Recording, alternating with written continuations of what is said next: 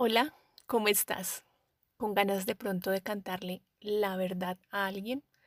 ¿Cuántas veces decimos, es que yo le canto toda la verdad, es que yo le digo a esa persona lo que necesita saber, porque a mí nadie me la viene a montar, porque es que yo sí sé cómo se hacen las cosas, porque a mí nadie me dice qué es lo que tengo que hacer, y le digo lo que necesita saber ya. Bueno, y cuando haces eso, Después, ¿qué pasa? Después te sientes tranquilo, alegre, en paz. De pronto unos segundos mientras estamos sacando toda esa ira que tenemos dentro y después, ¿cómo queda la relación? ¿Cómo quedas tú? Después dices, uy, se me fue la mano.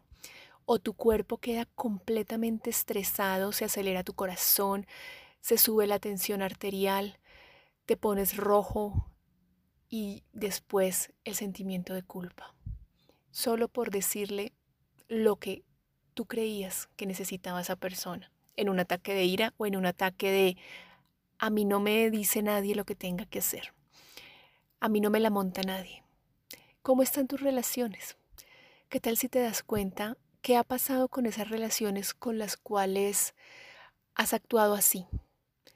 ¿Qué tal si solo por hoy, antes de hablar, te preguntas, ¿esto va a crear más en esta relación? ¿Esto que voy a decir va a ser la relación entre esa persona y yo más grandiosa? ¿La va a fortalecer? Si es así, tal vez puedas decirlo. Pero si realmente sabes que no es así, que no va a crear paz, que no va a crear armonía, tal vez lo mejor es callar. Sí, pero es que yo tengo la razón, yo le tengo que decir a esa persona que no. Pero ¿realmente es necesario decirle que no en ese momento? A veces no. ¿Qué tal si hoy somos conscientes de qué cosa debemos decir y en qué momento debemos decir?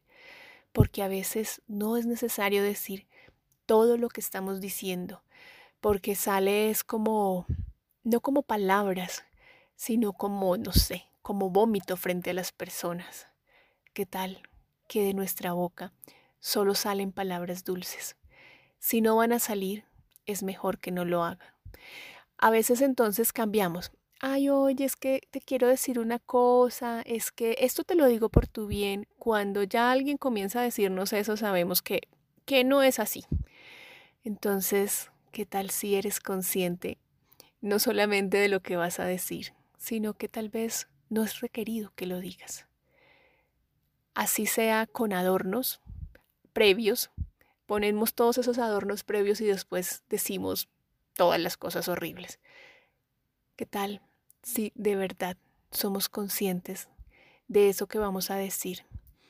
Si va a crear paz, si va a traer armonía. Si no es así, mejor callamos. Un abrazo, Andrea González.